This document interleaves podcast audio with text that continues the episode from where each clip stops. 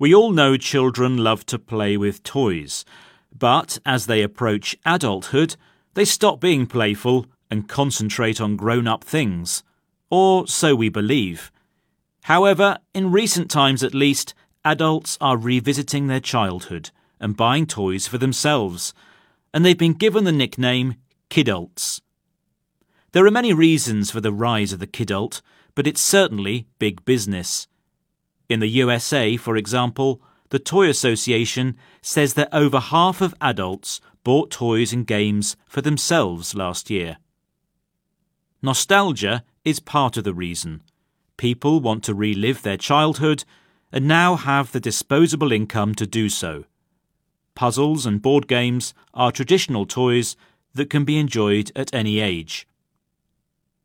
But there's more to being a big kid than just taking a trip down memory lane. People have more time to let their hair down and play. Hobbies, such as modelling and construction with plastic bricks, can help people develop skills into adulthood.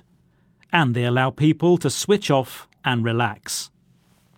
In fact, Frederique Tutt, global industry analyst at NPD, told the BBC I'd say much of this is providing an escape from the stresses and strains of modern day living, fulfilling our need to find downtime. Some people are even finding comfort and camaraderie by playing with others.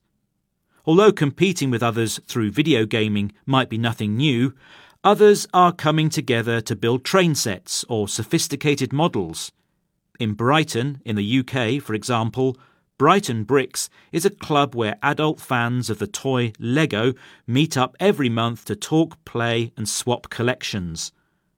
But those who think playing with toys is childish and immature should take note of the research by Rene Proyer, Professor of Psychology at Martin Luther University, Halle Wittenberg in Germany. It suggests that adults who demonstrate more playful personality traits are more motivated, creative, and spontaneous. So it seems life shouldn't be all work and no play, and maybe we should take play more seriously.